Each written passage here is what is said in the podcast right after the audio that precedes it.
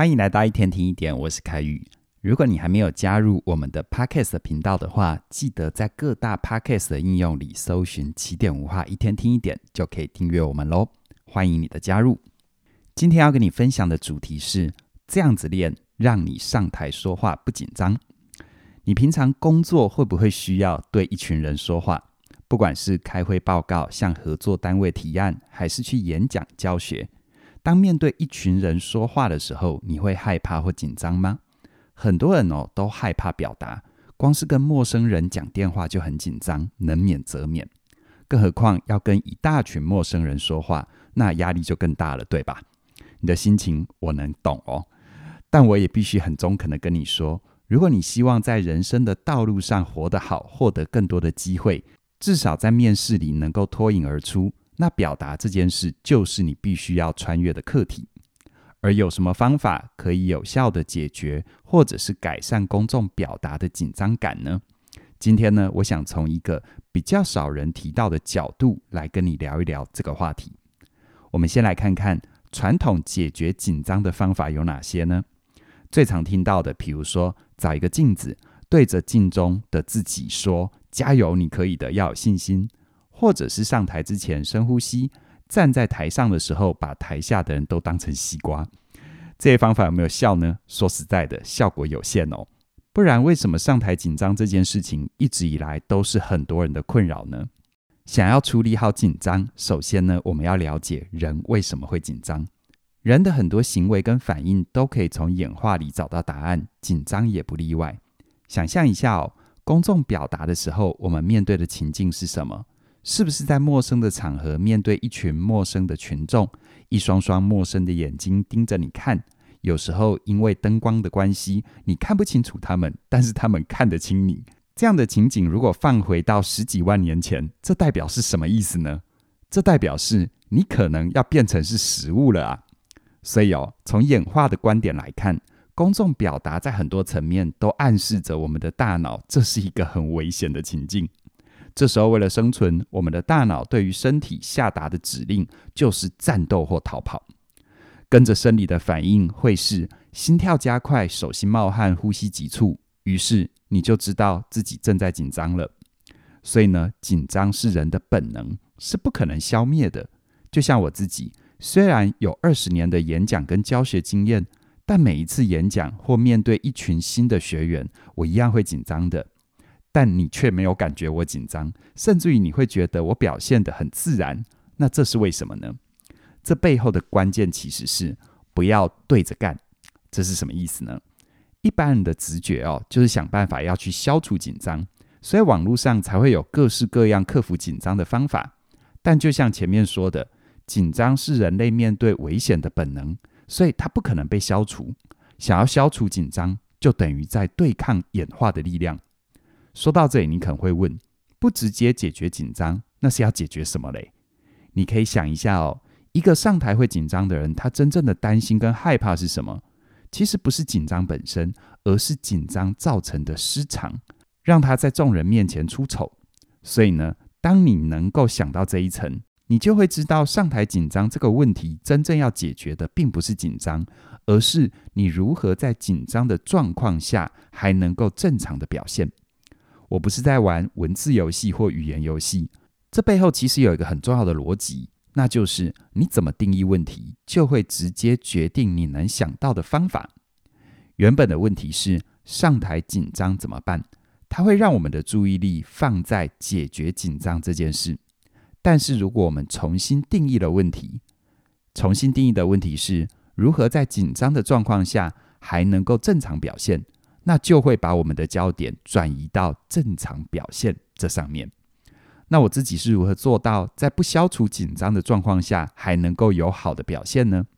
我跟你分享我的秘诀哦，就是四个字，叫做练习错误。这什么意思哦？一般人在练习演讲的时候有个习惯。那就是只练习最正确的，或者是跟讲稿一样的版本。只要有一句话，甚至于是一个字讲错，就会重讲。但如果你的练习总是想要练到和稿子是一字不差的，百分之百相同，那很有可能你就会陷入一个困境，就是当你站上台突然忘词，或者是讲的跟稿子不一样，讲错的时候，你就会非常慌张啊，你不知道怎么样继续进行，进而影响到之后的表现。这同时也更加深了你的紧张感。而会这样的原因，是因为你平常的练习都是在练习正确完美的内容，你从来没有去练习过，如果我讲错的时候该怎么办。所以，好的练习是在熟练内容之后，拨出一点心力去练习。如果我讲错的时候，怎样圆回来？如果我忘词的时候，怎样继续下去？让自己熟悉失误的感觉，适度累积错误，然后可以圆回来这样的经验。而除了演讲之外，我自己平常在练习钢琴的时候，也会有类似的练习。如果我弹错了，我不会停下来重弹，而是会继续弹下去。甚至有时候，我会刻意随便从整首曲子里面的某一段或某一个音符切进去开始弹。这样的练习就是在练任何一个地方弹错的时候，我还能够继续让演奏进行下去，不会慌了手脚而影响到后面的演出。而很有趣的地方是，不只是我，很多领域的高手也会有类似的练习方法。比如说，拿过二十八枚奥运金牌的游泳选手飞鱼菲尔普斯。他在零八年的北京奥运参加两百公尺的蝶式比赛的时候，他才刚跳进游泳池，水就灌到蛙镜里，所以他几乎是在完全看不见的状况下游完整场比赛。而不可思议的是，那场比赛他最后竟然还是拿到冠军，甚至于还打破了世界纪录。他为什么这么神呢？当然，除了他本身就很厉害之外。更重要的是，菲尔普斯在平常练习的时候就已经有大量的摸黑游泳这样的经验，在看不见的情况下游完全程，所以对菲尔普斯来说，他并不陌生啊。他可以在蛙进进水的状况下，立刻重新调整状态，没有让进水这件事情影响到他的表现。对大部分的人来说，比赛的时候蛙进进水，这是一个要命的意外。但对他来说，这不过是一个平常练习之一呀。这就是练习错误的威力。最后呢，帮你总结整理一下，关于公众表达会紧张这个议题，我们真正要解决的不是紧张本身，因为紧张是人类演化而来的本能，没有办法消除。我们真正要解决的是，如何在紧张的状况下还能正常表现，而背后的关键就是练习错误，练习讲错之后再圆回来。让自己熟悉失误的感觉，这样的练习除了可以让你有稳定的好表现之外，也可以在很大程度上舒缓你的紧张感。有人说，表达能力是职场上最不公平的竞争。明明工作有一大半是你做的，功劳却被那些会表达的同事抢走了。明明自己做的事情很有价值，却因为不善于表达，让价值在传递的过程当中贬值了。而我的线上课程《自信表达力》，就是为努力付出而价值却没有被看见的你所设计的。这门课是从我多年公众表达的实务经验里提炼出独门的心法和技法，再加上我心理学的专业背景，让我的表达课不只是个人的经验谈，还有理论作为支撑。而课程里面谈到了很多观念，都是你在其他表达课程里不会听到的。甚至于会颠覆你的认知哦。比如说今天提到的，针对上台说话会紧张这件事，我们不应该从解决紧张下手，而是应该从练习错误下手。再比如说，想要练好表达，关键不是说，而是思考啊。我会教你如何想，才能够说出对方在乎的关键点；如何思考，才能够提出独特的观点和洞见。如果你有好的专业能力、好的想法，却因为不敢表达、不会表达，让你的价值没有办法被看见。那么，我邀请你现在就加入自信表达力的课程。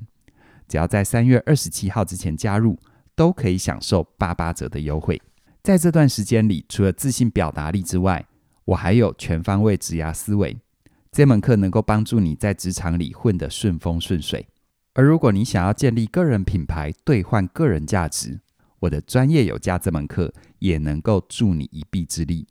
最后，如果你想要过好人生，掌控自己的时间，活出自己喜欢的样子，那么过好人生学、活出有选择的自由人生和时间驾训班这三门课，就是我为你量身打造的。这些课程全部也都有八八折的优惠。邀请你现在就到起点文化的网站上寻找适合你的课程吧。详细的资讯都在我们的影片说明栏里，期待你的加入。那么今天就跟你聊这边了，谢谢你的收听，我们再会。